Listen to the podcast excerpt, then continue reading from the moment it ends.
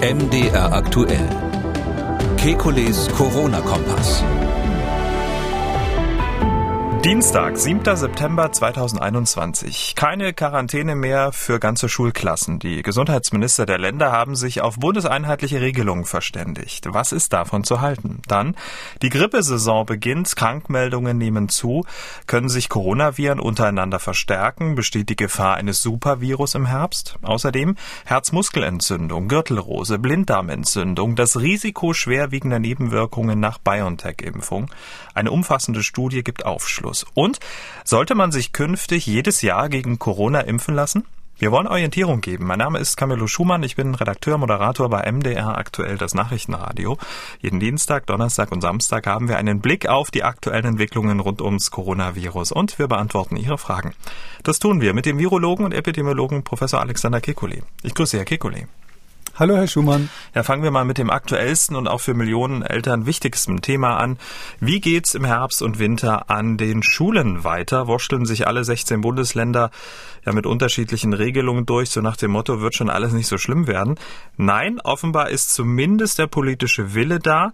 Die Gesundheitsminister der Länder haben sich nun auf einheitliche Quarantäneregeln geeinigt. Klaus Holleczek von der CSU, Vorsitzender der Gesundheitsministerkonferenz. Es ist jetzt, glaube ich, ganz gut, dass wir da nochmal ein einheitliches Bild abgeben, weil das auch das Vertrauen in die Maßnahmen natürlich stärkt. Das ein oder andere Land hatte da noch tatsächlich äh, den ein oder anderen äh, Nachbesserungsbedarf oder Vorschlag.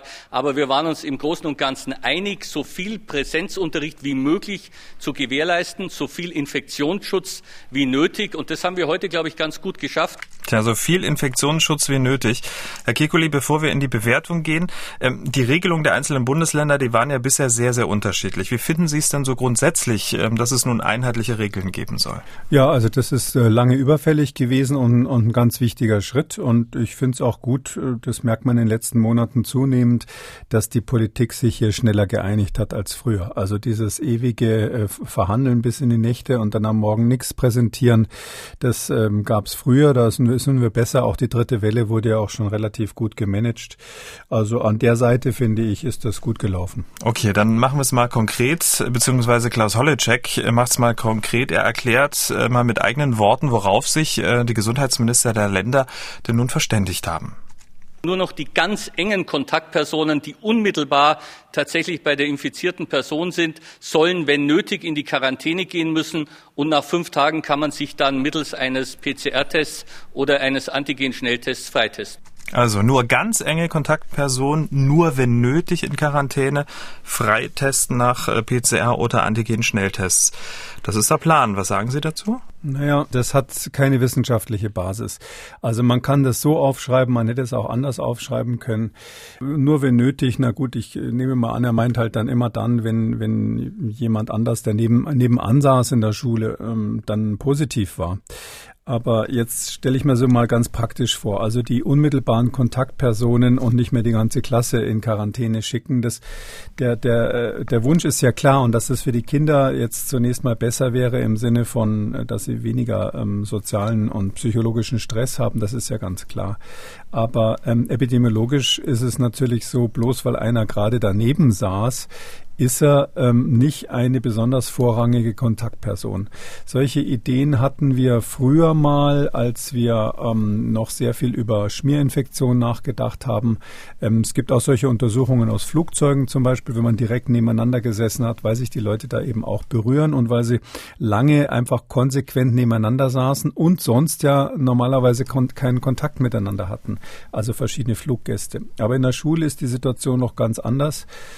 Ja, wenn ich mich so an meine eigene Schulzeit erinnere, ähm, meine, meine besten Freunde, neben denen durfte ich normalerweise gerade nicht sitzen, weil sonst wurde das zu laut im Unterricht. Man hat dann irgendwie gequatscht und ist auseinandergesetzt worden. Und äh, mit, wir wissen ja auch schon länger, dass die hm, Hauptkontakte bei den Schülern jetzt gar nicht so ähm, im Unterricht stattfinden, die kritischen, sondern außerhalb des Unterrichts, sei es die Pause, sei es der Weg zur Schule, sei es das soziale Leben um die Schule herum. Hm. Und ähm, das korreliert natürlich nicht mit dem, der da zufällig gerade nebenan sitzt. Äh, naja, und jetzt stelle ich mir so, so einen Schüler vor, ja, dann kommt die Dame vom Gesundheitsamt und sagt, na Kleiner, wer ist denn so dein bester Freund? Wen hast du denn die letzten Tage so viel gesehen? Und wer, der weiß genau, die Namen, die er jetzt nennt, werden gebastelt und äh, müssen zu Hause bleiben. Also ich glaube, so funktioniert's nicht, sondern der pragmatische Ansatz. Wir wissen ja auch, ähm, das Wichtigste sind Aerosole. Das heißt, wenn die da eine Stunde zusammen in der Klasse sitzen und die Lüftung halt nicht funktioniert, können sich alle infiziert haben. Gibt es viele Beispiele, die so in, in die Richtung gehen, auch vom Lehrer auf die Schüler der pragmatische Ansatz, wenn man überhaupt Nachverfolgung und Quarantäne machen will, will, heißt die ganze Klasse in Quarantäne bringen. Und das genau äh, möchte die Politik ja nicht, denn so viel Schülerinnen und Schüler wie möglich sollen äh, am Unterricht teilnehmen und zwar in der Schule und nicht zu Hause. Ähm, weil Sie sagen, es gibt keine wissenschaftliche Grundlage. Ähm, jetzt werden ja auch die fünf Tage ins Feld geführt. Wo kommen jetzt diese fünf Tage her? Naja, das ist das alte Konzept aus dem letzten Jahr. Ähm, das ähm, ähm, hat ja der Herr Lauterbach äh, massiv damals äh, propagiert. das war diese Idee, die Schüler schon nach fünf Tagen frei zu testen und dann eben quasi nicht mehr, wenn dann nur noch Kohortenisolierung zu machen, Kohortenquarantäne zu machen, also nicht mehr zu unterscheiden zwischen denen, die positiv sind und denen, die Kontakt waren. Äh, das hat man meines Wissens im Herbst eine Weile versucht. Da sind die Zahlen völlig aus dem Ruder gelaufen und die Gesundheitsämter konnten ähm, natürlich dann überhaupt nichts mehr nachverfolgen, weil wenn sie nach fünf Tagen ähm, jemanden, der unmittelbar vorher möglicherweise einen Kontakt zu einem Infizierten hatte, äh, den freitesten, dann haben sie einfach wegen der Inkubationszeit, die ja so typischerweise, sage ich mal, schon bis zehn Tage gehen kann, manchmal sogar noch länger, haben sie einfach einen Teil, den sie nicht erwischen. Und ähm, da würde ich mal sagen, habe hab ich mal früher so über den Daumen gepeilt, 30 bis 50 Prozent ähm, der Positiven gehen ihnen dadurch die Lappen.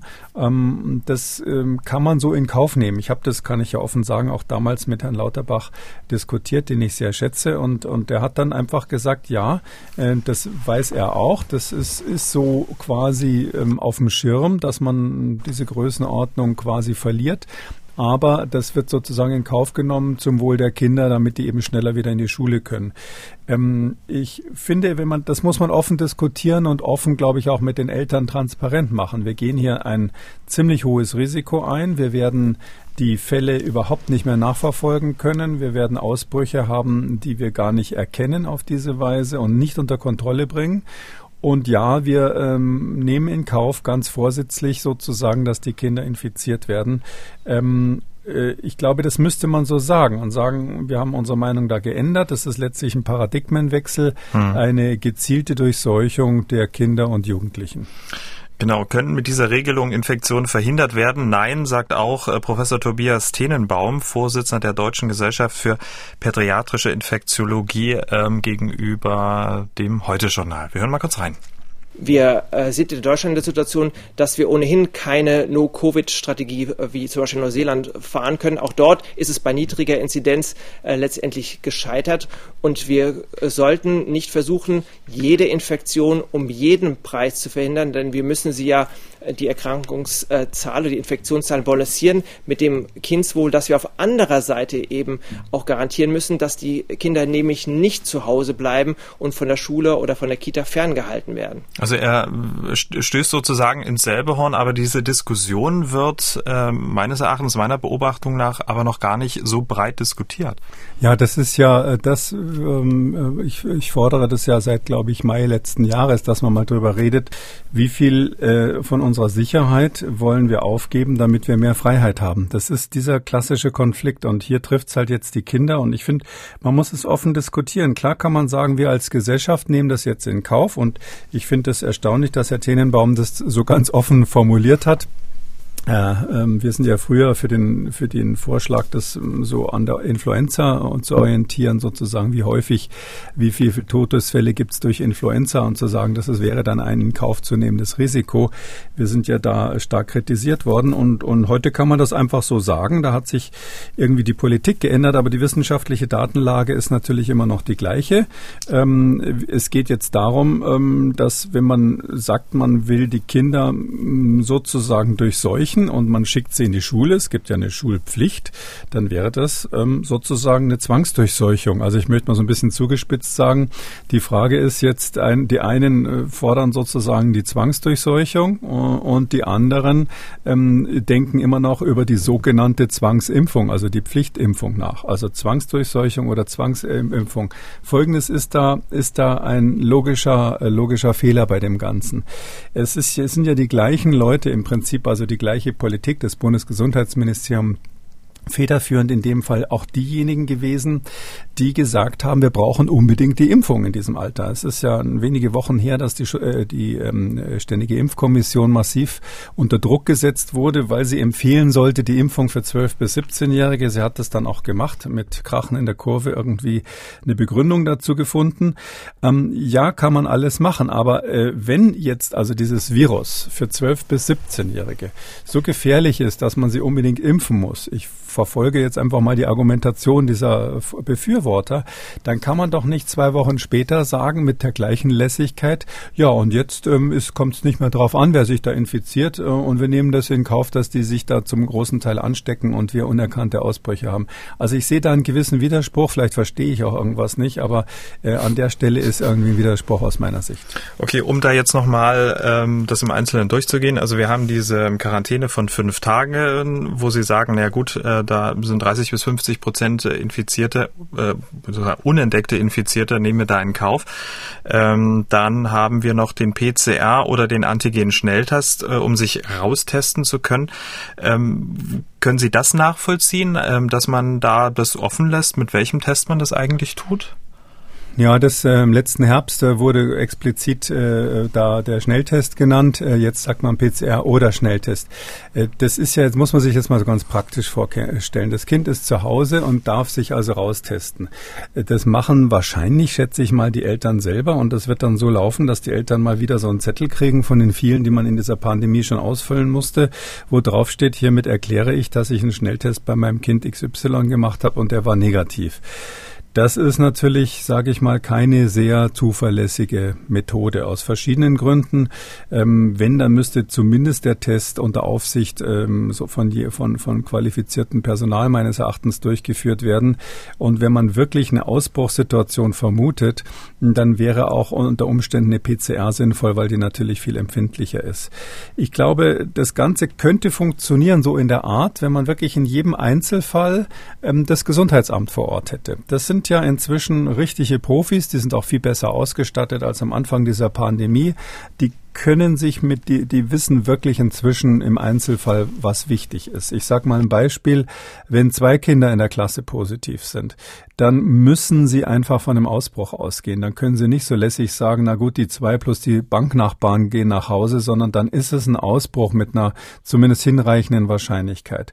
Oder ähm, wenn ein Kind in der Klasse positiv ist und der sagt, ich habe zu Hause oder die Eltern sagen, ich habe zu Hause partout keine Infektionsquelle, ich habe es mir ganz sicher in der Schule geholt, ich mache nichts anderes als in die Schule gehen und so weiter. Das sind alles Dinge, die das Gesundheitsamt äh, ziemlich schnell rausfinden kann und meines Erachtens dann auch fallspezifisch maßgeschneidert gute Maßnahmen anordnen kann. Das wird natürlich jetzt ein bisschen behindert, wenn jetzt der Bund quasi, der in mehrfacher Hinsicht gar nicht zuständig ist, weder für die Gesundheit noch für die Schulen, jetzt die sogenannten Leitplanken einzieht, wie das genannt wurde. Da stelle ich mir die Arbeit eines Gesundheitsbeamten da ein bisschen schwieriger vor. Ähm, und, und, und wir, wir sind letztlich in der Situation, dass, dass wir ähm, äh, durch die hohen Fallzahlen, die dann zu erwarten sind, die Nachverfolgung rein quantitativ durch die Gesundheitsämter unmöglich machen. Und was passieren wird, ist, dass es dann halt so läuft, dass der Schulleiter das wahrscheinlich entscheidet und, und die Eltern die Tests selber machen und wieder irgendwelche Zettel ausgefüllt werden und in der Praxis das halt dann kaum ähm, Schutzeffekt hat. Hm. Die hohen Inzidenzen haben wir ja schon in NRW, teilweise zwischen 5 und 800 in den Altersgruppen. Ähm, und ja, da fragt man sich ja, mit welcher Konsequenz dann auch. Ne? Ähm, da ja, wird ja also gelüftet und so weiter. Die Masken ja. werden getragen oder eben auch nicht. Äh, das äh, darf dann auch jede Stadt teilweise ja auch selber ähm, für sich regeln. Müsste man dann nicht eigentlich gucken, wie sich ähm, das Virus dann bei den Familien verhält und ob es dann wirklich wieder tatsächlich zur Hospital äh, Hospitalisierung führt? Ähm, ich glaube, äh, darauf können wir nicht warten. Sie haben völlig recht. Die Inzidenz in Leverkusen habe ich gehört bei 5 bis 14-Jährigen liegt bei 855. Also das ist wirklich Alarmstufe rot. Ähm, ähm, und das heißt ja, das mag für die für die 5 äh, bis 14-Jährigen nicht schlimm sein. Ich gehe wirklich nicht davon aus, das kann ich ja noch mal sagen, dass wir da jetzt eine hohe Zahl an Schwersterkrankungen plötzlich auf der Intensivstation haben, wie manchmal auch die Gerüchte umgehen. Wir haben hier auch eine andere Situation als in den USA, wo in der Altersgruppe mehr Kranke sind, weil die auch viele stark übergewichtige Kinder dabei haben und Kinder aus sozialen Verhältnissen, wo, wo es einfach schwer ist, Zugang zu medizinischer Versorgung zu haben.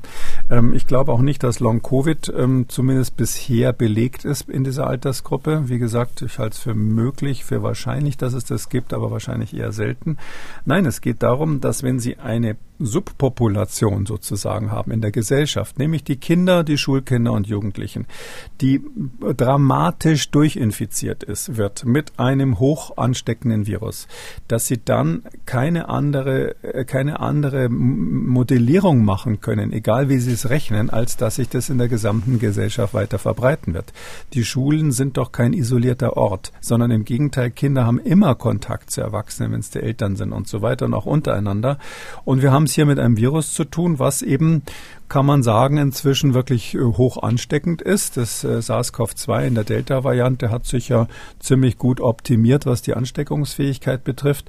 Die Leiterin der amerikanischen Gesundheitsbehörde CDC hat sogar mit den Windpocken verglichen. Finde ich jetzt ein bisschen übertrieben von der Ansteckungsfähigkeit, aber es ist eben hochinfektiös.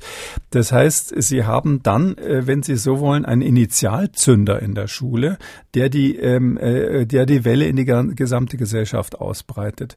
Und dann wird jetzt eben auch die 50-Jährigen, die äh, Ende 50-Jährigen und so weiter erwischen, die vielleicht ähm, höheres Risiko haben und die ja jetzt schon diejenigen sind, äh, die äh, häufig ungeimpft sind leider immer noch und die wir auf den Intensivstationen jetzt haben. Wenn ich Ihnen so zuhöre bei der Bewertung der einheitlichen Maßnahmen der Gesundheitsminister, die Sie da beschlossen haben, ähm, wirkt das auf mich so ein bisschen wie so eine, wie so, wie so Feigenblatt-Maßnahmen, äh, um die ähm, Eltern zu beruhigen. Wir tun etwas, aber Ihr Kind darf äh, in die Schule gehen und der beim Rest, da schauen wir mal, wie es wird. Also ähm, wissen Sie es so, es gibt eine Schulpflicht. Die allgemeine Schulpflicht hat zur Folge, die Eltern müssen die Kinder hinschicken, sofern jetzt nicht das Gesundheitsamt irgendwas was angeordnet hat.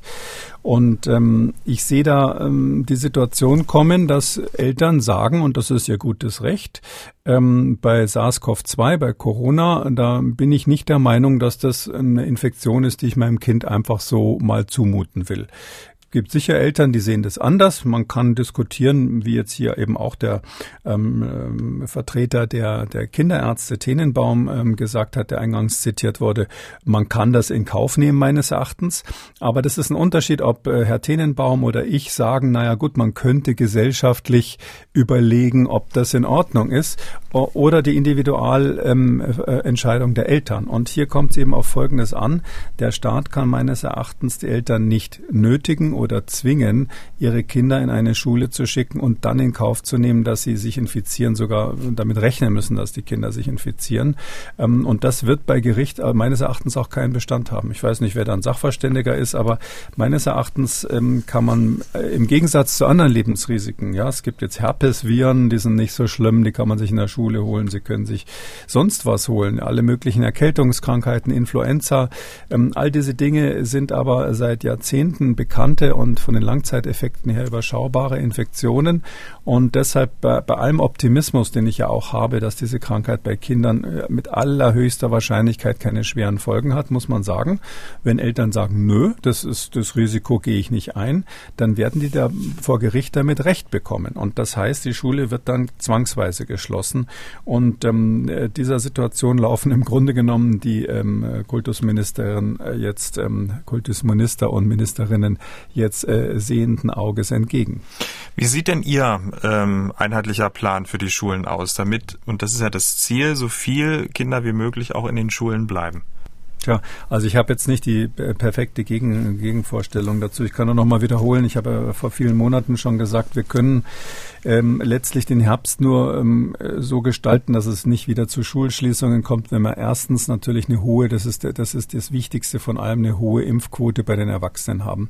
Ist ja in vielen ähm, äh, Simulationen durchgerechnet worden. Die Ständige Impfkommission hat nochmal darauf hingewiesen, der beste Schutz für Kinder, also Personen unter 18 Jahren in dem Fall, ist die Impfung, möglichst vollständige Impfung der Erwachsenen. Da haben wir noch viel zu tun. Mit den 70 Prozent, die wir jetzt gerade erreicht haben, sind wir in Deutschland gut. Wir haben vor allem auch bei den Risikogruppen eine relativ gute Abdeckung. Aber trotzdem brauchen wir viel mehr Impfquote dann auch bei Lehrern und bei Betreuungspersonal in, in Kitas und so weiter. Das ist das, das Erste, was wir brauchen. Das Zweite, was meines Erachtens überhaupt nicht äh, kommuniziert wurde, gestern hat ja der bayerische Gesundheitsminister Holitschek da für seine Kollegen gesprochen und äh, das begründet. Gerade haben wir einen kleinen Ausschnitt gehört. Und ähm, es ist so, ähm, dass äh, er mit keinem Wort das Wichtigste von allem erwähnt hat. Und das Wichtigste ist, wie immer bei solchen Erkrankungen, liebe Eltern, wenn euer Kind krank ist, es darf nicht in die Schule, es darf nicht in die Kita. Wir müssen, wenn es Atemwegserkrankungen hat, Symptome hat, dann müssen wir äh, päpstlicher als der Papst sein, die Kinder zu Hause zu lassen. Und das ist aus meiner praktischen Erfahrung wirklich ähm, in der Praxis kaum umsetzbar, wenn man nicht ganz drakonisch quasi diese Regel ähm, einfordert, weil die Eltern ja zum Teil den Kindern morgens noch Fiebersenker geben, damit sie in die Kita kommen, weil die Eltern zur Arbeit wollen oder zu Hause was machen müssen ähm, und so weiter. Das heißt also, äh, die, die Tendenz, dass man rotzende und hustende Kinder dann doch wieder abliefert in der Schule oder sonst wie, ist hoch. Und das ist das Wichtigste, weil die Kinder, die ähm, hoch ansteckend sind, häufig eben auch äh, symptomatisch sind sind. Also bei Symptomen zu Hause bleiben ist Nummer eins. Das zweite ist ganz klar, mindestens ab der Sekundarstufe braucht man konsequent Masken in allen Situationen, wo die äh, Kinder und Jugendlichen in geschlossenen Räumen zusammen sind. Meines Wissens ist es inzwischen auch bundesweit so beabsichtigt. Ich äh, bin aber nicht ganz sicher, äh, da wurde gestern nichts davon gesagt, ob das jetzt sozusagen eine Deutschlandregel wird oder ob das dann doch wieder jedes Bundesland machen kann, wie es will, je nachdem, wie beliebt die Masken Masken im jeweiligen Bundesland sind äh, im Hinblick auf die äh, Wahlen, die ja auch anstehen. Also Masken brauchen wir definitiv spätestens ab der Sekundarstufe.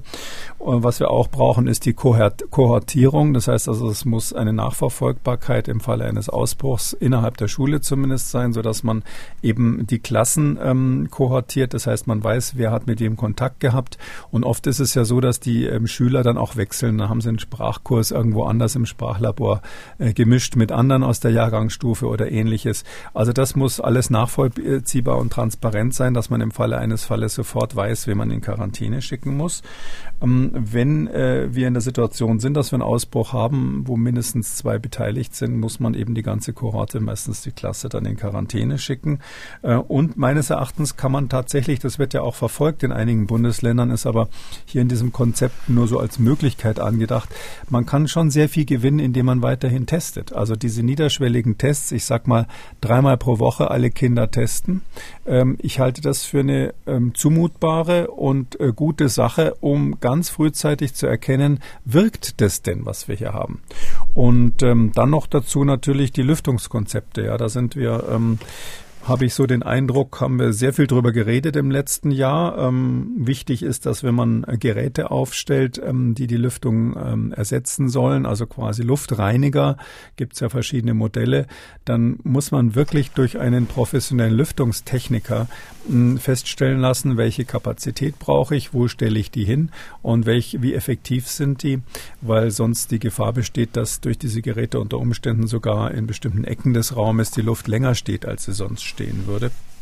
Das heißt also, Lüftungskonzepte brauchen wir. Und dann leider als Ultima Ratio ähm, nach wie vor die Möglichkeit, die Kinder dann zu Hause zu unterrichten, wenn es wirklich mal so ist, dass die in äh, Quarantäne müssen im größeren Stil. Also das ist ein ganzes Paket von Dingen, die man machen kann und machen sollte. Und ich glaube, wenn man da erstmal sozusagen anfängt in dieser ähm, Herbstwelle mit dem Fuß auf der Bremse. Fuß auf der Bremse heißt zum Beispiel, äh, wenn ich jetzt sage, dreimal die Woche testen, das ist ganz schön häufig, dann kann man ja, wenn man merkt, ähm, das geht alles gut, es gibt nicht so viele Ausbrüche, wir haben es im Griff, kann man ja runtergehen auf zweimal die Woche, vielleicht muss man dann nur noch einmal die Woche testen, aber ich würde immer bei so einer Situation sozusagen mit dem Fuß auf der Bremse anfangen und nicht mit dem Fuß auf dem Gaspedal. Wir schauen mal ähm, nach Großbritannien. Die britische Impfkommission, die rät von Corona-Impfung bei den 12- bis 15-Jährigen ab. Und zwar, weil die gesundheitlichen Vorteile für gesunde Menschen dieser Altersgruppe marginal seien. Außerdem wurde auf einen möglichen Zusammenhang von Herzmuskelentzündung und äh, den mRNA-Impfstoffen hingewiesen und Langzeitfolgen ähm, seien auch nicht abschätzbar. Allerdings empfiehlt die britische Impfkommission Kinder und Jugendliche zu impfen, die Erkrankungen haben. Also ähm, genauso hatte ja die STIKO in Deutschland auch erst argumentiert, äh, bevor sie ihre Meinung dann geändert hatte. Ähm, was ist denn der Unterschied in der Argumentation beider Kommission? Na, der wichtigste Unterschied ist, dass die britische äh, Kommission eben äh, gesagt hat, wir ähm, äh, sind eine medizinische Kommission und wir gucken uns nur die medizinischen Fakten an. Die deutsche STIKO hat ja bei den medizinischen Fakten auch keine klare Empfehlung für die Impfung der 12- bis 17-Jährigen gesehen, aber dann zusätzlich in die Waagschale geworfen ähm, die Tatsache, dass in diesem Alter eben die sozialen und psychologischen Schäden durch Schulschließungen und so weiter ganz massiv wären und deshalb gesagt, in diesem Gesamtpaket ähm, empfehlen sie dann doch die Impfung. Ähm, die Briten haben es meines Erachtens konsequenter gemacht. Die haben eben gesagt, äh, vor allem die entscheidend war die Myokarditis, also diese Herzmuskelentzündung. Äh, da ist ja bekannt, dass ähm, die in dieser Altersgruppe ausgerechnet am häufigsten auftritt. Und äh, dass das die gleiche Altersgruppe ist, wo die ähm, schweren Verläufe durch Covid ausgerechnet am geringsten sind. Also mhm. geringer als bei den Älteren und den Jüngeren. Äh, und zugleich ist es so, dass es bei der Myokarditis eben bei dieser Herzmuskelentzündung als Nebenwirkung ähm, äh, eine unklare Dunkelziffer gibt. Sie wissen überhaupt nicht, wie oft die auftritt, weil die eben oft ähm, auch asymptomatisch ist. Ähm, und schließlich ist es so, dass völlig unklar ist, ähm, wie die zustande kommt. Also diese Myokarditis, diese Herzmuskelentzündung ist ähm, ein Phänomen. Wir ahnen, es hat was mit ähm, Autoimmunreaktionen zu tun, aber so eine ähnliche Erkrankung gibt es sonst nicht. Das gibt es nur bei dieser Impfung in diesem Alter. Und deshalb ist es, ähm, sage ich mal, schon äh, Dinge, die, wo, wo die, wo die ähm, britische Kommission eben sagt, significant uncertainties, also ähm, äh, bedeutsame, bedeutsame Ungewissheiten und sagt also deshalb im Gesamtergebnis äh, nein, medizinisch können wir es nicht befürworten mhm. ähm, und nach dem, nach allem, was wir angeschaut haben. Aber sie sagen zugleich, ähm, spielen so ein bisschen den Ball rüber nach Downing Street 10, wo der, wo der Prime Minister sitzt und sagen. Ähm, aber wir haben die sozialen und psychologischen Schäden durch Schulschließungen nicht mit ähm, berücksichtigt. Das ist nicht unsere Aufgabe. Das sollt ihr machen, liebe Politik.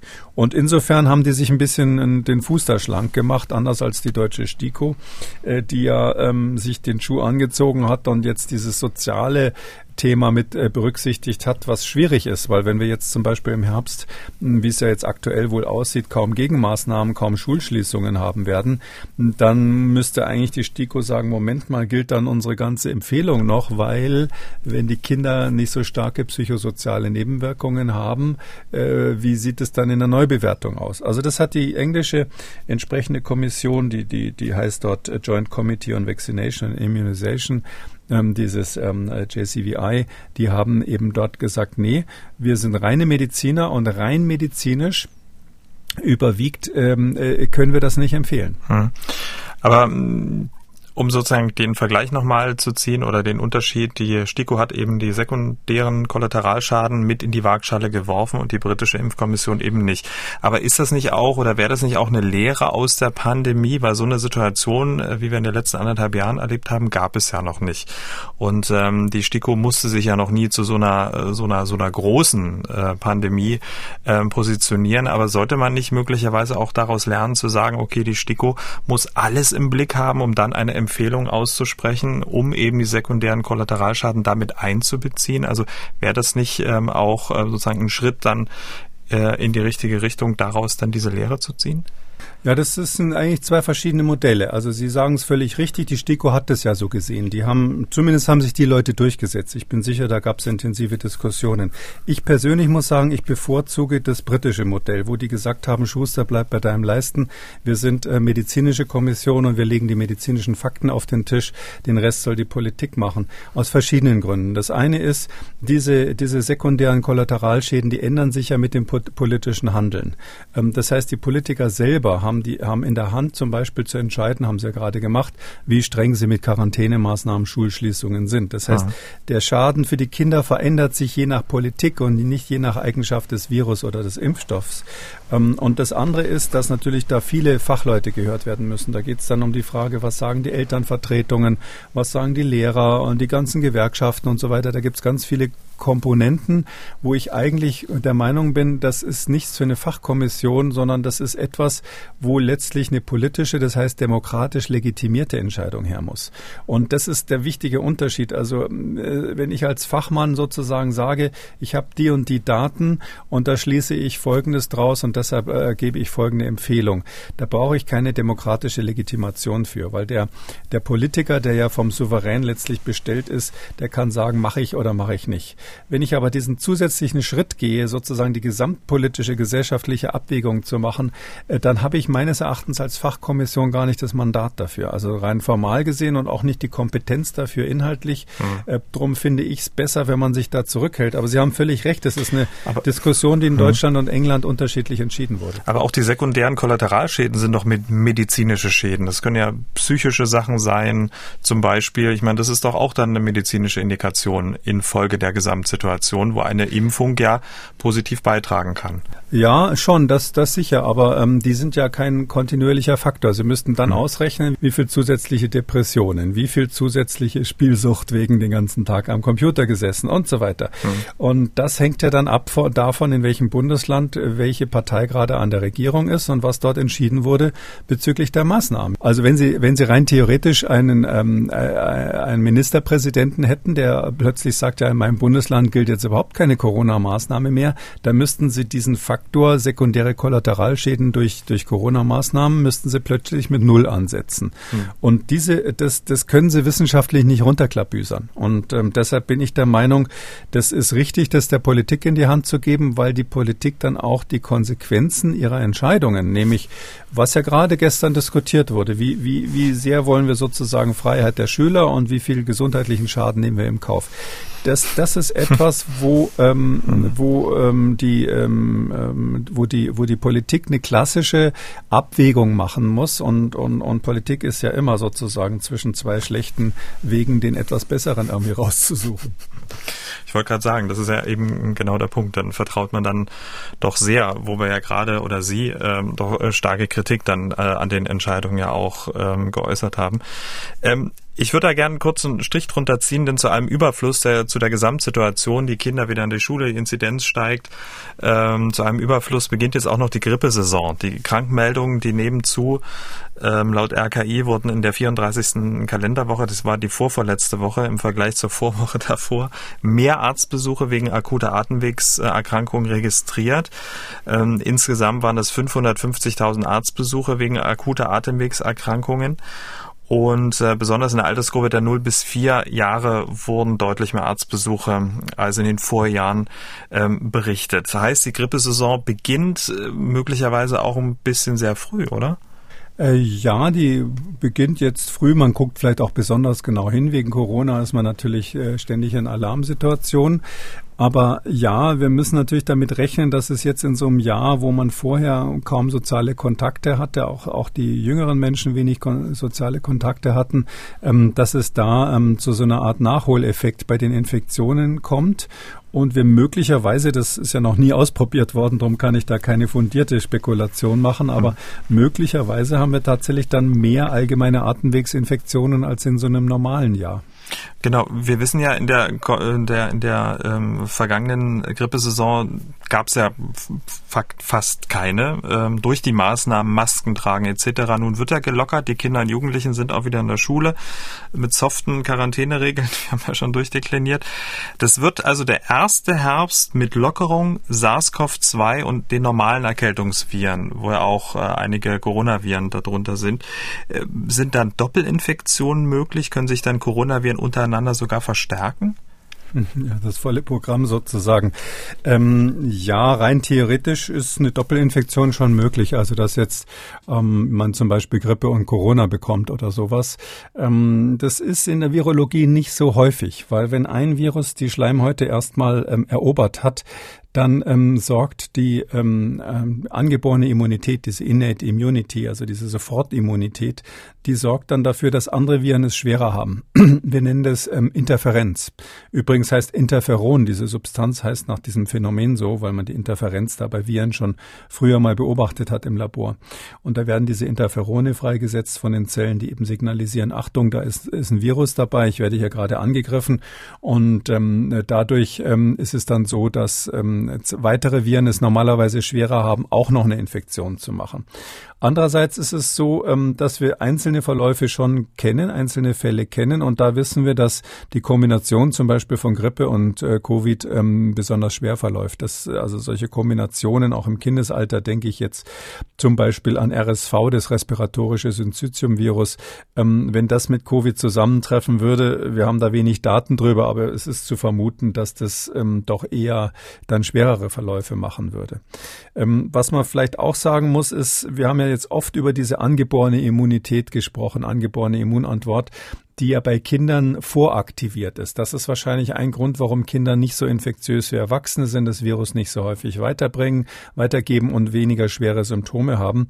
Ähm, und diese Voraktivierung, die ist höchstwahrscheinlich damit im Zusammenhang, dass die Kinder äh, in so einem lernenden Immunsystem eben noch ständig Infekte haben. Ja, jeder weiß das so. Äh, aus dem Kindergarten bringen die Kleinen ja praktisch jede Woche was Neues nach Hause.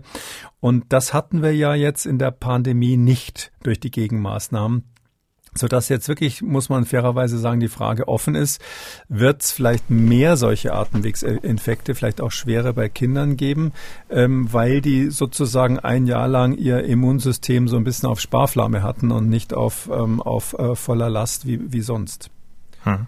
Und könnte denn daraus möglicherweise auch aus diesen unterschiedlichen Viren, die dann aufeinandertreffen, Sie haben gesagt, wenn ein Virus den Körper befallen hat, ist es eher unwahrscheinlich, dass noch ein zweiter, aber nichtsdestotrotz, wir wissen es ja noch nicht.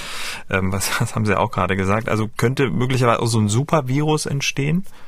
Nee, also wir wissen schon, dass es zweite Infektionen gibt. Also Corona und Influenza oder sowas gibt's natürlich und äh, halt seltener, aber kommt schon vor. Also das mit dem Supervirus ist so eine ähm, so ein so ein sage ich mal Damoklesschwert, was irgendwie über allen Pandemien natürlich schwebt. Wir kennen das von der Influenza, von der Grippe. Da wissen wir, dass die die die Gene bei Influenza so so ähnlich wie wie so einzelne Kassetten oder einzelne Elemente angeordnet sind. Ähm, und wenn zwei Viren in einer Zelle sind, dann können diese verschiedenen Elemente ausgetauscht werden. Das kann man sich so vorstellen, als wenn zwei Soldaten quasi in voller Uniform mit allen Waffen und so weiter in den dunklen Raum gehen, alles ausziehen und dann kreuz und quer alles wieder anziehen, sodass am Schluss jeder wieder ein Gewehr, eine Jacke, eine Hose, ein Gürtel und so weiter hat.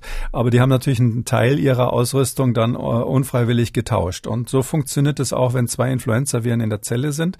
Und deshalb können bei Doppelinfektionen bei Influenza, insbesondere wenn dann noch ein tierisches Virus Virus zum Beispiel von einem Vogel dazukommt, äh, mit einem Schlag in einem Patienten plötzlich radikal neue Virustypen entstehen, die, die wirklich gefährlich sind und auch eine neue Pandemie machen können. Dieses Phänomen, genau dieses gibt's bei Coronaviren glücklicherweise nicht. Die sind da relativ konservativ, die äh, tauschen sozusagen ihre Wäsche nicht mit jedem. Und es ist so, dass die ähm, äh, es gibt ein Phänomen, was wir erst eigentlich mit dieser Pandemie genauer ähm, beobachtet haben bei diesen Viren, das heißt Rekombination. Da werden kleine Teile ähm, des Genoms, also der genetischen Information, dann doch mal zwischen zwei Viren ausgetauscht, wenn sie zufällig in der gleichen Zelle landen, also zwei verschiedene Virustypen. Ähm, wir wissen noch nicht genau, wie viel Einfluss diese Rekombinationen haben bei der Entwicklung zum Beispiel neuer Varianten, so wie Delta jetzt. Ähm, aber es ist so, dass da keine, sage ich mal, großen Sprünge passieren, sondern das das sind relativ kleine Sprünge und wir haben bis jetzt überhaupt keine Hinweise darauf, dass durch so eine Rekombination bei, bei Coronaviren sowas ähnliches passieren könnte wie äh, bei diesen äh, Influenza-Viren, wo wir wissen, dass quasi so ganze Elemente ausgetauscht werden können und dadurch Superviren entstehen. Mhm. Also da ist meine Befürchtung relativ gering. Ähm, das wäre jetzt ein äh, neues Phänomen, was wir bis jetzt nicht beobachtet haben, was dann ausgerechnet bei dieser Pandemie auftritt. Und Coronaviren insgesamt kennen wir ja schon eine Weile. Hm. Und mit was für einem Gefühl, abschließende Frage zu diesem Themenkomplex, mit was für einem Gefühl gehen Sie da jetzt so den Herbst mit Blick auch auf die ähm, Influenza? Also wenn die man ja ausgesetzt hat, kommt die dann doppelt und dreifach, äh, was jetzt so die Wirksamkeit geht, zurück? Das, das Entscheidende ist das Verhalten der Menschen selber und das ist nicht vorhersehbar. Man kann natürlich alles Mögliche modellieren, darum gucke ich mir die Modellierungen immer so mit Interesse an, aber letztlich kommt es darauf an, was man da so für einen Input in diese Modelle reingibt. Und die Frage, die große Fra Unbekannte ist doch hier eigentlich, wie die Menschen sich verhalten. Werden sie, werden sie im, zum Beispiel im Zusammenhang mit ihren Kindern bei Corona eher vorsichtig sein? Werden sie bei einem Verhalten eher vorsichtig sein? Werden sie, wenn sie krank sind, konsequent zu Hause bleiben oder erst mal einen Tag zu Hause bleiben und sich dann testen? Übrigens am ersten Tag testen, ich kann es nur noch mal sagen, ein Jahr später, das habe ich vor einem Jahr schon mal gesagt, am ersten Tag testen bringt gar nichts. Man muss einen Tag abwarten und dann den Schnelltest machen, weil der erst dann halbwegs zuverlässig positiv ist. Werden die Menschen sich so verhalten, dass sie äh, quasi durch, durch sozusagen durch das Mikroverhalten diese ähm, Pandemie in den Griff bekommen? Oder lassen sie alles schleifen und sagen, nee, mir kann auch nichts passieren, ich bin sowieso geimpft, die Oma ist geimpft, wir haben jetzt keine Lust mehr auf Corona. Äh, da dazwischen liegt das. Und im letzteren Fall werden wir eine ganz massive Welle im Herbst haben. Die Inzidenz kann wirklich massiv hochgehen und wir werden es dann auch nicht verhindern können, dass die bisher ungeimpften schwere Verläufe haben. Ich fand es vor Corona auch schon sehr schwierig, wenn sich dann Kollegen mit irgendeiner Erkältungskrankheit dann so halbtot auf Arbeit schleppen. Ja, äh, aus dem falsch verstandenen, aus dem ja. falsch verstandenen Ehrgefühl nee, nicht, nicht fehlen zu wollen. Ne? Ja, das ist, das ist ganz interessant. Das ist eine Diskussion, die übrigens in Japan ganz massiv geführt wird, weil man in Japan noch viel mehr diese Kultur hatte. Ähm, wenn du nicht tot bist, kommst du gefälligst zur Arbeit. Ich übertreibe jetzt natürlich ein bisschen, aber ähm, es ist so, äh, diese diese, diese, sehr starke Verpflichtung, seine Arbeitsleistung weiter zu erbringen. Und ähm, ein bisschen haben wir Deutschen das ja auch. Ähm, und da ist es dann so, dass man wirklich sagen muss, genau wie Sie es richtig sagen, wir müssen da eine neue Kultur haben, die sich umdreht, die heißt, wenn du irgendeine Erkältungssymptome hast, dann bleibst du bitte zu Hause. Und das gilt auch für die Kinder. Und die Arbeitgeber müssen dann eben sagen, was, dein Kind ist krank, in Ordnung, bleib zu Hause und kümmere dich drum. Das muss wirklich eine große Offenheit dem Thema gegenüber geben ähm, dass die, äh, dass die Eltern auch äh, wissen, äh, das, das darf ich jetzt machen, ohne dass ich im Betrieb dann scheel angesehen werde. Mal sehen, vielleicht entsteht ja so ein Umdenken in unserer Gesellschaft nach dieser Pandemie. Irgendwas Positives muss es ja gehabt haben. Ähm, wir kommen zur dritten Impfung und damit zu einer Studie. Die Gesundheitsminister gestern ähm, der Länder haben ähm, auch eine dritte Impfung sich drauf verständigt in Pflegeeinrichtungen und auch in weiteren Einrichtungen in sogenannten vulnerablen Gruppen sollen den Beschäftigten eine Auffrischungsimpfung angeboten werden. Aber die große Frage ist natürlich, ähm, wie effektiv ist die dritte Impfung eigentlich? Was bringt bringt die? In Israel wird ja die dritte Impfung schon ein bisschen länger in Anführungszeichen ähm, verimpft und zwar für alle, aber lohnt sich das wirklich? Es gibt eine aktuelle Studie aus Israel, die zumindest kurzfristige Effekte analysiert hat. Wie fällt das Ergebnis aus? Ja, das Ergebnis ähm, kurz gesagt ist, dass die dritte Impfung aus, in dieser Studie was bringt so wie das dort gemessen wurde. Die sagen nach 14 Tagen, also wenn man zwischen 14 Tage und drei Wochen nach der dritten Impfung die Infektionswahrscheinlichkeit sich anschaut, dann wird die äh, reduziert in der Größenordnung von 70 bis 85 Prozent. Also das ist eine gute äh, Vakzineffizienz sozusagen bezüglich der Häufigkeit, ähm, wie Infektionen mit der PCR festgestellt werden. Aber ähm, mich überzeugt diese Studie noch nicht endgültig bei der Beantwortung der Frage, soll man eine dritte Impfung empfehlen oder nicht. Ich kann es nur noch mal sagen, ähm, Israel hat insgesamt und dort die großen Versicherer, die das ja immer machen, haben eine starke Nähe zu BioNTech Pfizer. So kann man das nicht anders sagen. Und das ist sozusagen das BioNTech Pfizer Privatlabor dort. Und ähm, ja, und diesmal war das so, das ist ähm, einer der großen Versicherer, in dem Fall der zweitgrößte, Maccabi heißen die. Alle Israeli müssen ja in einer einer der staatlichen Versicherungen sein. Und die haben ungefähr ein, ein Viertel der Population in Israel äh, versichert. Also ähm, das heißt also eine, eine, eine schätze so eine Größenordnung von zwei Millionen werden es dann ungefähr sein, die dort versichert sind. Oder neun Millionen, glaube ich, ist die Population in Israel. Und ähm, das ist zusammen mit den Statistikern von Yale gemacht worden, ist auch nur ein Preprint, muss man nochmal sagen. Äh, die äh, Yale ist eigentlich jetzt nicht so eine Universität, die bei der Medizin immer so international wahnsinnig ähm, hervorsticht, aber die haben Welt, Weltstars bei den Statistikern und mit denen machen die das, äh, die Israeli das häufig zusammen. Äh, die haben vom 1.8. bis 21.8. mal geguckt, ähm, über 14-Jährige, äh, über 40-Jährige, Entschuldigung, die kein Covid bisher hatten und die haben eben zum zum Teil zwei Dosen gekriegt und zum Teil drei Dosen. Da haben sie eine stattliche Zahl gehabt. Ähm, insgesamt haben sie bei den Leuten, die zwei Dosen BioNTech bekommen haben, ähm, etwa 150.000 getestet. Davon waren dann über 8.000 positiv in der PCR, also haben trotzdem noch eine Infektion bekommen. Und bei denen, die drei, drei Dosen, also einschließlich Booster, äh, gekriegt haben, haben sie 32.000 und ein paar gequetschte gehabt, also ganz schön viele. Und davon sind fast 1.200 dann positiv geworden. Und dann haben die folgendes Folgendes gemacht. Die haben quasi zum einen gerechnet, wie ähm, häufig ist sozusagen der Unterschied zwischen äh, der Gruppe der derer, die positiv geworden sind und derer, die negativ geworden sind. Ähm, äh, wie, wie häufig, wie ist die äh, Verteilung zwischen den zwei Gruppen, äh, wer zweimal oder dreimal geimpft wurde? Sowas nennt man ein Test-Negativ-Auswertung. Ähm, und dann haben sie das andere gemacht, was so ein klassischer Ansatz ist, dass sie gesagt haben, okay, für jeden, der positiv ist, in, äh, geworden ist trotz Impfung, nehmen wir jetzt irgendeine Kontrolle aus der Gesamtbevölkerung Bevölkerung, die dazu passt, ja, so vom Alter her, von der sozialen Struktur her und so weiter, Geschlecht äh, was, äh, und, und Zugrupp, äh, Zugehörigkeit zu ethnischen Gruppen und was es da alles gibt, dazu passt. Also eine, wie wir sagen, gematchte Kontrolle dazu. Und dann gucken wir, wie ist sozusagen die Effektivität im Vergleich dazu. Also bei beiden Ansätzen ist es rausgekommen, mal so grob gesagt, 70 bis 85 Prozent Wirksamkeit. Aber eben, wie Sie eingangs schon gesagt haben, das gibt zwei Dinge, die da Fragezeichen sind. Das eine ist, es ist ein ganz kurzer Zeitraum, der beobachtet wurde. Es geht ja wirklich nur um, um letztlich eine Woche, weil, weil 14 Tage nach der letzten Impfung haben sie quasi angefangen zu gucken und den Effekt beobachtet bis drei Wochen. Keiner weiß, ob dieser Effekt im halben Jahr noch irgendwie relevant ist der da gemessen wurde. Ähm, zweitens ist es so, ähm, dass ähm, wir ja wissen, dass äh, diese, diese RNA-Impfstoffe eine ganz massive Reaktogenität haben. Also letztlich äh, stimulieren sie dieses angeborene Immunsystem, was noch nichts mit Antikörpern zu tun hat, sondern was so ein Kurzeffekt ist, so ein Strohfeuer, kann ich mal sagen. Und dieses Strohfeuer ist auf jeden Fall entfacht worden. Das ist ohne Frage so. Und wir wissen, es hält ja mehrere Monate an, dieser, dieser angeborene Teil der Immunität. Die hat ja sogar, äh, wie wir seit kurzem eigentlich erst wissen, so eine Art kleines Gedächtnis. Wir nennen das immunologisches Training. Und auch das hat hier natürlich stattgefunden. Sodass die Frage ist, hat man hier nur sozusagen durch den Booster nochmal diese, diese Spontanreaktion angeworfen mhm. oder hat es wirklich einen langfristigen Be Verbesserungseffekt Richtung äh, Antikörper, die lang, langanhaltend sind und T-Zellen, die langanhaltend sind, anhaltend sind? Das ist völlig unklar.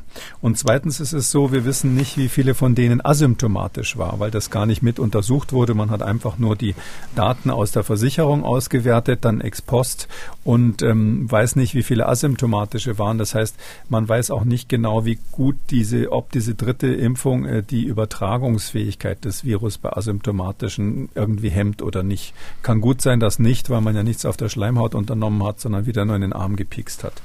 Also mich überzeugt es nicht in dem Sinn, dass ich jetzt aufgrund dieser Statistik sagen würde, man kann allgemein die dritte Impf Impfung empfehlen. Ähm, die Autoren der Studie sind ein bisschen optimistischer als ich, aber wie gesagt, die sind, äh, die freuen sich sehr über Pfizer. Aber muss er auch einschränkend dazu sagen, ähm, es kann ja diese, diese Langzeitbeobachtung noch gar nicht geben, weil ja jetzt erst angefangen wird mit der dritten Impfung. Aber es ist zumindest ein Fingerzeig, ähm, dass es ähm, zumindestens in den vulnerablen Gruppen dann durchaus Sinn machen könnte, dort äh, bei denen, und das sehen wir ja dann auch, äh, dass sozusagen die Sterblichkeit bei den über 80-Jährigen wieder stark ansteigt, ähm, dort ja auch dann Sinn machen würde, das zu tun. Ja, das ist, äh, ist äh, habe ich auch schon vor längerem empfohlen. Also es gibt mehrere Gruppen, wo man das einfach machen kann und gar nicht abwarten muss, wie die Studien sind, weil immer sozusagen die, die, die Vorteile, wenn man es macht und die Nachteile, wenn man es macht und vielleicht Nebenwirkungen hat, das muss man ja abwägen. Und ähm, zu denen gehören alle, die ein unterdrücktes Immunsystem haben. Man kann sich überlegen, bei älteren Patienten, da ist es so ein, so ein Grenzfall, aber letztlich meine ich zumindest in dem Sinn, dass man es ihnen anbietet. Man braucht ja keine generelle Empfehlung. Empfehlung dafür. Kann man das natürlich machen. Äh, das ist auf, auf jeden Fall sinnvoll äh, an der Stelle. Wir wollen noch über eine andere aktuelle Studie sprechen, auch eine Studie aus Israel. Konkret geht es um schwerwiegende Nebenwirkungen nach einer Impfung mit dem BioNTech-Impfstoff. Bevor wir über die Ergebnisse sprechen, kurze Einordnung. Warum ist diese Studie besonders aussagekräftig? Naja, also wir haben ja immer in den Phase, wir haben ja die Phase 3 Studien ähm, äh, bei der Zulassung gehabt und was die Nebenwirkungen betrifft, ähm, dann sozusagen Post-Marketing, also Phase 4 Studie nach der, nach der Zulassung, in dem Fall Notfallzulassung. Übrigens in den USA ist ja der BioNTech-Impfstoff und ich glaube auch Moderna inzwischen endgültig zugelassen. Also die amerikanische Zulassungsbehörde hat diese Notfallzulassung inzwischen aufgehoben. Ähm, also es ist so, dass wir danach im Grunde genommen immer beobachten müssen, wie sind die Langzeiteffekte und und wie sieht es bei einer sehr, sehr großen Zahl von Geimpften aus? Inzwischen gibt es ja weltweit Milliarden von Geimpften und in Israel ist das auch eine, eine stattliche Zahl, die da, die da schon durchgeimpft wurde, mehrere Millionen auf jeden Fall. Und das hat jetzt der andere große Versicherer in, in Israel, der größte dort gemacht, ähm, ähm, der heißt äh, Klalit, von dem haben wir auch schon ein paar Mal gesprochen. Die haben über die Hälfte der Israeli versichert, über 4,7 Millionen äh, Personen sind das. Und die haben einfach ähm, sich wirklich über, über lange Zeit haben die beobachtet, wie sieht es bei den Nebenwirkungen aus, welche Nebenwirkungen sind in unserem Meldesystem der Krankenversicherung aufgetreten und haben diese, äh, diese Nebenwirkungen verglichen zwischen Geimpften und Nicht-Geimpften. Da hatten sie ungefähr 885.000 Geimpfte, das ist ganz schön viel, und ähm, haben denen, also für so eine Studie ist das viel, und haben denen dann wieder, jedem Einzelnen haben sie einen Gematchten dazugesetzt, ähm, der ähm, äh, ähnliche epidemiologische ähm, äh, und, und, und ähm, ethnische und äh, von der Lokalisation, vom Alter und so weiter Daten hat hatte, so dass man so grob sagen kann, naja, die kann man miteinander vergleichen. Hat nicht ganz geklappt, ja. Sie haben nicht die perfekte Gruppe gefunden, die dazu passt, aber so halbwegs. Übrigens alle über 16 Jahre. Und ähm, was man da letztlich macht, ist, dass man durch dieses nachträgliche Matchen, das ist ja eine Beobachtungsstudie, wie wir das nennen, aber man tut so ein bisschen so, als hätte man eine randomisierte Studie. Also man tut eigentlich so, als wäre das eine echte Fallkontrollstudie, indem man halt sozusagen die Kontrollen hinterher beibringt. Aber das, das äh, ist eben nicht so stark aus, äh, aussagekräftig, als wenn man die vorher quasi den zwei Gruppen Gruppen zuteilt. Das sozusagen zur, ähm, zum Design der Studie. Jetzt natürlich die große Frage, was hat man rausbekommen? Die üblichen Verdächtigen erstmal, was so die äh, schwerwiegenden Nebenwirkungen angeht, ne? Ja, man hat natürlich auch nur nach den üblichen Verdächtigen geschaut, weil das ja die Kodierung aus der Krankenkasse war. Mhm. Also man hat jetzt nichts total Exotisches gefunden, das würde man da nicht finden, sondern man hat nur nach den äh, Codes quasi geguckt, wo man das wusste. Aus der Phase 3 wussten wir zum Beispiel, dass Lymphknotenvergrößerungen häufig sind oder dass es ähm, relativ häufig, ähm, äh, was heißt häufig, dass es zumindest ein Signal gibt für eine Lähmung des Gesichtsmuskels. Die Facialisparese kommt manchmal auf. Es war schon früher immer die Frage, Blinddarm Lungenentzündung, kommt das vielleicht vor oder nicht? Es gab Hinweise, dass der Herzinfarkt vielleicht häufiger ist in der Gruppe der Geimpften. Und all diese Dinge waren aber in der Phase 3 Studie, wo man ja so insgesamt um die 40.000 Probanden hatte, natürlich nicht klar rauszurechnen. Und jetzt kommt Folgendes raus. Also, um mal was ganz Simples zu sagen, die Lymphknotenvergrößerung hat ein deutlich erhöhtes Risiko. Also der Risikofaktor ist 2,43. Das heißt, man hat ein, ein über zweifach, also ein 2,4-fach erhöhtes Risiko im, im, Vergleich zu den Nicht-Geimpften, dass die Lymphknoten hinterher ein paar Tage dick sind und, und wehtun. Sage ich jetzt mal, ja, klar, wenn das Immunsystem stimuliert wird, werden die Lymphknoten dick. Auch die Blinddarmentzündung ist, das ist vielleicht schon eher relevant, äh, um 40 Prozent erhöht bei den Geimpften im Gegensatz zu den Nicht-Geimpften. Das heißt, es gibt ist eine klare Nebenwirkung der Impfung, gelegentliche Blinddarmentzündungen. Das ist medizinisch gesehen auch nicht viel anders als eine Lymphknotenschwellung, eben da irgendwo in, im, im Darmbereich. Ähm, das Problem ist nur, wegen der Symptome werden die dann manchmal operiert. Und das ist natürlich dann blöd, weil man dann die ganzen Komplikationen der Operation mit reinrechnen muss. Passiert einfach durch diese massive Stimulation des Immunsystems. Das ist so, diese RNA-Impfstoffe sind da heftig. Auch die Facialisparese ähm, tritt auf mit einem Risiko von erhöht 30 Prozent gegenüber den Kontrollen. Das heißt also, wenn jemand eine Lähmung des Gesichtsmuskels hat, kann man ab sofort sagen, jawohl, das war eine Nebenwirkung der Impfung. Und ähm, dann eben zwei Sachen, die wichtig sind. Vielleicht das eine Nachtrag zu unserem äh, einem Podcast letzter Woche ähm, Herpes zoster, also die ähm, Reaktivierung der Windpocken, die, die man in der Kindheit hatte, die im, im Erwachsenenalter so eine Reaktivierung machen, wenn das Immunsystem gerade einen schlechten Tag hat, die ist eindeutig korreliert gewesen in dieser Studie, also mit 40 Prozent, 42 Prozent über normal. Hm, das heißt, wir haben letztes Mal, habe ich ja eine Studie aus äh, Kalifornien zitiert, die, wo ich glaube ich dazu gesagt habe, dass die nicht sehr belastbar war und bisher das einzige, was wir so hatten, die keinen klaren Zusammenhang ähm, zur Gürtelrose gefunden gefunden hat. Und jetzt ist aber klar, die Gürtelrose ist eine Nebenwirkung der Impfung. Das ist mit, diese, mit dieser Studie eindeutig. Gibt noch ein paar andere Sachen, äh, die jetzt nicht so wichtig sind, aber was natürlich alle interessiert hat hier ist, wie sieht's aus mit der Herzmuskelentzündung? Und da ist es ganz klar so, äh, Myokarditis ähm, hat das höchste Risiko von allen, also 3,24. Das heißt also, wenn Sie so wollen, das ist um 300 Prozent erhöht oder dreifach äh, erhöht, gut dreifach erhöhtes Risiko, eine Herzmuskelentzündung zu bekommen. 2,7 ähm, von 100.000 Geimpften ungefähr sind das. Die kriegen, die kriegen eine Herzmuskelentzündung als Folge der Impfung. Das ist inzwischen völlig klar.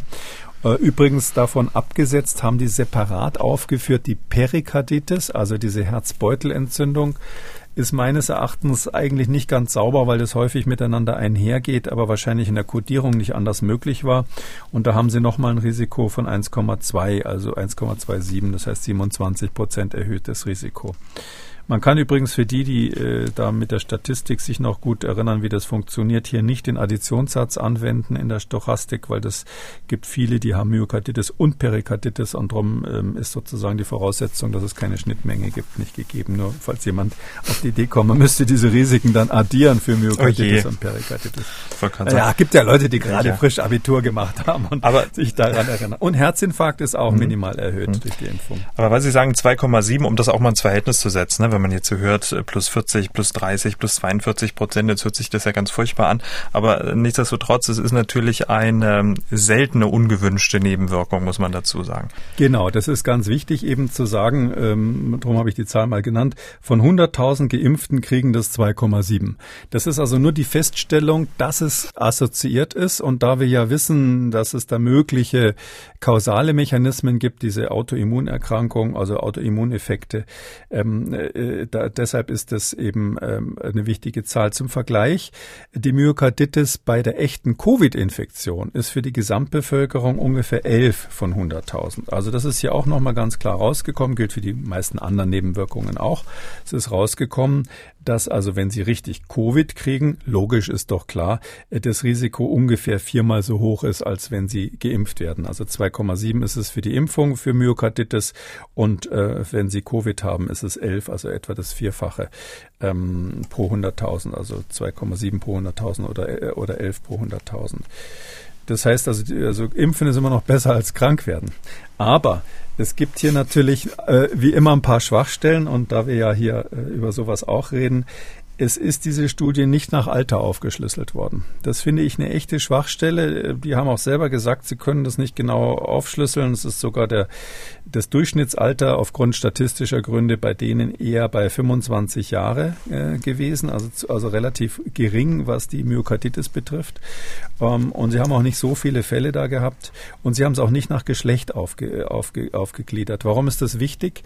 Wir wissen ja, dass die Myokarditis typischerweise bei jungen Männern auftritt. Insbesondere insbesondere das Alter von 12 bis 17, wo wir in Deutschland alle natürlich Interesse haben, die neben, möglichen Nebenwirkungen oder in dem Fall muss man sagen, die definierten Nebenwirkungen der Impfung äh, zu beurteilen. Und diese Aufschlüsselung hat man hier nicht gemacht. Also man hat es nicht nach Alter aufgeschlüsselt und hätte vielleicht ein deutlich höheres Risiko gefunden, wenn man nur junge Männer sich angeschaut hätte. Sodass man jetzt wiederum nicht sagen kann, 2,7 von 100.000 ist das Risiko für Jungs im Alter von 12 bis 17. Nein, das wird in der Altersgruppe deutlich drüber sein. Vielleicht sogar in dem Bereich, ähm, wo auch das Risiko dieser Altersgruppe für ähnliche Erkrankungen äh, bei, äh, bei Covid ist. Und jetzt verstehen wir wieder, warum die Briten gesagt haben, nee, das ist uns zu knapp, das ist alles innerhalb der Streuung, der Ungenauigkeiten. Wir sprechen uns nicht für die Impfung in dieser Altersgruppe aus, weil eben das Risiko hier selbst mit dieser Superstudie aus Israel, die also jetzt die größte ist, die wir bis jetzt hatten, ähm, noch nicht genau bestimmt ist für die Altersgruppe und insbesondere für die Jungs, die haben ja ein ungefähr 1,6-fach höheres Risiko als die Mädchen. Sie erzählen über die Studie, gehen vertiefen, dann kommt das große Aber, aber jetzt hätten wir gern noch was Positives. Ja, es gibt eine Sache, die positiv ist. Sie haben sich wirklich Mühe gegeben zu gucken, gibt es jetzt bei, den RNA, bei dem RNA-Impfstoff von BioNTech Pfizer irgendeine Assoziation zu Thrombosen? Und da ist das Ergebnis, nee, haben sie nicht gefunden. Also sie haben wirklich geguckt, ähm, die Thrombosen sind ja häufig kodiert dann auch als Krankheiten. Also ähm, zumindest mit der Ungenauigkeit, die solche äh, Ex-Post-Beobachtungen immer haben, also solche Beobachtungsstudien immer haben, äh, muss man sagen, hier ist kein Hinweis darauf gefunden worden, dass es eine Assoziation zu Thrombosen gibt, die man ja bei AstraZeneca und Johnson Johnson klar gefunden hatte. Alle Studien, die wir hier im Podcast besprechen, können Sie sich selber nochmal zu Gemüte führen, denn wir verlinken diese Studien in der Schriftversion dieses Podcasts. Damit kommen wir zu den Hörerfragen. Frau Nowatzki aus Berlin hat angerufen. Ich bin jetzt mit den Impfungen auch durch, habe die zweite im Juni bekommen und meine Frage lautet, ob man dann mit der Corona-Schutzimpfung genauso verfährt wie ähnlich mit der Grippeschutzimpfung. Wann wäre jetzt für mich wieder die Deadline, um diese Impfung zu wiederholen? Also wenn ich das äh, von der Grippe, Grippeschutzimpfung sehe, dann ist das praktisch ein Jahr später. Ähm, ist das richtig oder steht sowas noch nicht fest? Ich habe mich auch mit meiner Hausärztin verständigt, ähm, aber es ist noch nicht so richtig klar. Aber könnte ich praktisch dann wiederum ein Jahr später mich erneut impfen lassen? Das war meine Frage. Vielen Dank vorab für die Antwort äh, und beste Grüße aus Berlin. Tschüss. Ja, viele Grüße zurück. Ja, also schöne Grüße nach Berlin. Da habe ich ja studiert früher, ähm, alte Studienstadt, quasi dritte Heimat. Ähm, ja, es ist so, dass ähm, das noch überhaupt nicht klar ist, aber höchstwahrscheinlich wird es keine Auffrischung wie bei der Influenza geben. Die Influenza, die Grippe, die ändert sich ja jedes Jahr und die macht so einen Antigen-Drift, nennen wir das. Also es gibt so eine langsame Veränderung der Typen, die da zirkulieren und deshalb muss man jedes Jahr neu impfen. Wir haben jetzt ähm, diese Boosterung, die dritte Impfung bei, bei Covid, die haben wir deshalb ähm, auf dem Schirm, weil wir die Befürchtung haben, dass insbesondere bei bestimmten Risikogruppen der Impfschutz zu schnell abfällt nach der Impfung. Ist nicht klar, ob es dafür wirklich Belege gibt, aber es äh, gibt zumindest Hinweise dafür.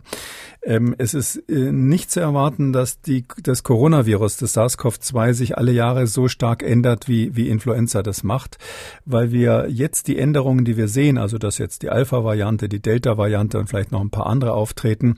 Das sind ja alles noch die Nachwehen der Geburt dieses Virus, weil das Virus einfach ganz kürzlich überhaupt erst auf den Menschen übergesprungen ist und sich erstmal an uns als neuen Wirt anpasst. Und das, das beobachten wir hier gerade.